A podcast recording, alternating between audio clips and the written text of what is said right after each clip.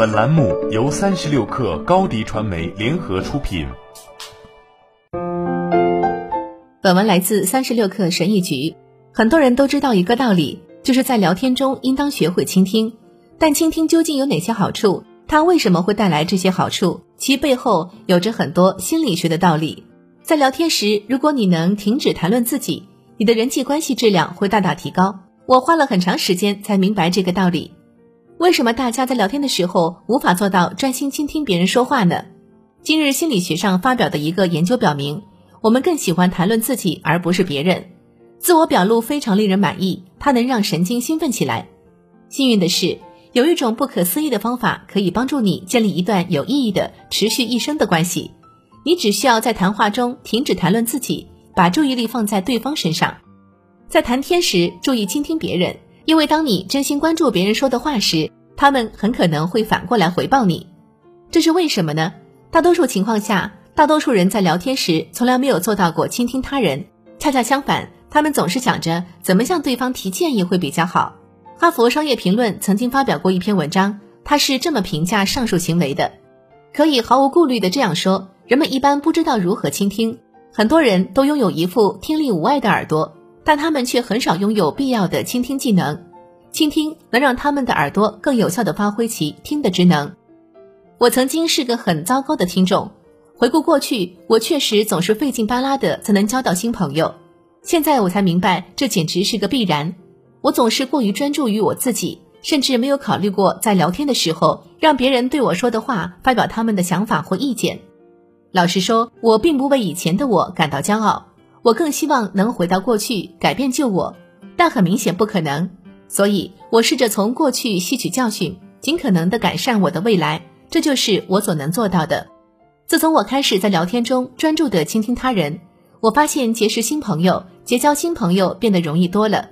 毕竟，我现在真的在乎他们在说什么。我的朋友们经常说和我聊天非常愉快。毕竟，在和他们聊天时，我的大脑没有分心。因为我并不是在思考要如何帮他们走出人生困境，相反，我更为真诚地关心他们说的每一句话。我的注意力完全集中在对方身上，每次谈话的时候都认真倾听对方说了什么，这会极大地改善你们的关系。因为当你表现出对他人的兴趣时，他们更有可能对你产生同样的兴趣。今日心理学的一篇文章这样解释这个现象：我们认为和我们有很多共同点的人更有可能喜欢我们。反过来，如果我们认为别人喜欢我们，那么我们就更有可能喜欢他们。思考一下下面这句话：如果有人关心你说的每一句话，那你肯定会喜欢他的。而同时，你喜欢自我表露，所以当有人愿意真诚地倾听你时，你会非常乐于向他倾诉。同理，你也需要允许别人向你倾诉。如果有一种技能可以完全改变你的生活，那就是同理心。倾听让你更能了解别人的想法，会让你感受到他们的感受，思考他们面临的问题以及任何他们想要讨论的事情。所以，当你开始在谈话中倾听别人的时候，你就会建立起对别人的同理心。随着时间的推移，信任、亲密关系以及其他对健康关系至关重要的事情建立起来会变得非常容易。虽然这个策略看起来很简单。但它对你的社会生活和人际关系会带来深远的影响。当我开始进行这些策略时，我的人际关系得到了指数级的改善。你也可以这样做，因为一旦你在谈话中停止谈论自己，你会发现更容易结识新朋友，也更容易结交更多的朋友。你们的谈话质量会大大提高，完全不会有尴尬的感觉。最后，我想引用戴尔·卡耐基的一句话，他的这句话完美的总结了我想说的。假如你时刻关心自己，对别人发生兴趣，在两个月的时间里所交的朋友，要比只想让别人关心你、对你发生兴趣，在两年的时间里所交的朋友还多。好了，本期节目就是这样，下期节目我们不见不散。